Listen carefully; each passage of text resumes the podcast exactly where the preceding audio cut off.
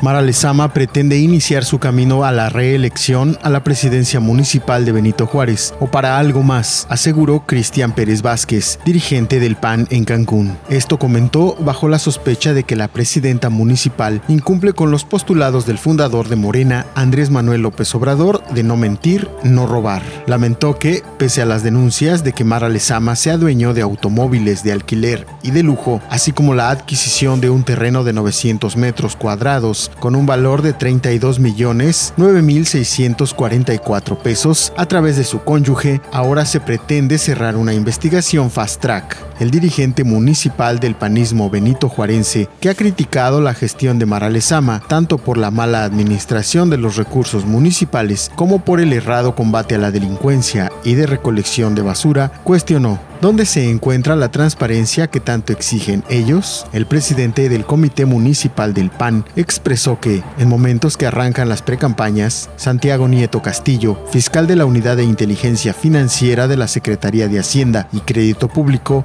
abroga el derecho de descalificar información que le atañe, calificándola de fake news. Pérez Vázquez reprobó que el titular de la UIF haya descalificado esas pruebas sin mostrar conclusiones de la investigación. El dirigente municipal del Blanquiazul presentó el cuadro de aspirantes al ayuntamiento de Benito Juárez para los comicios de 2021, entre ellos a Carlos Orbañanos, Eduardo Pacho Gallego, Baltasar Tuyub y Eloy Peniche.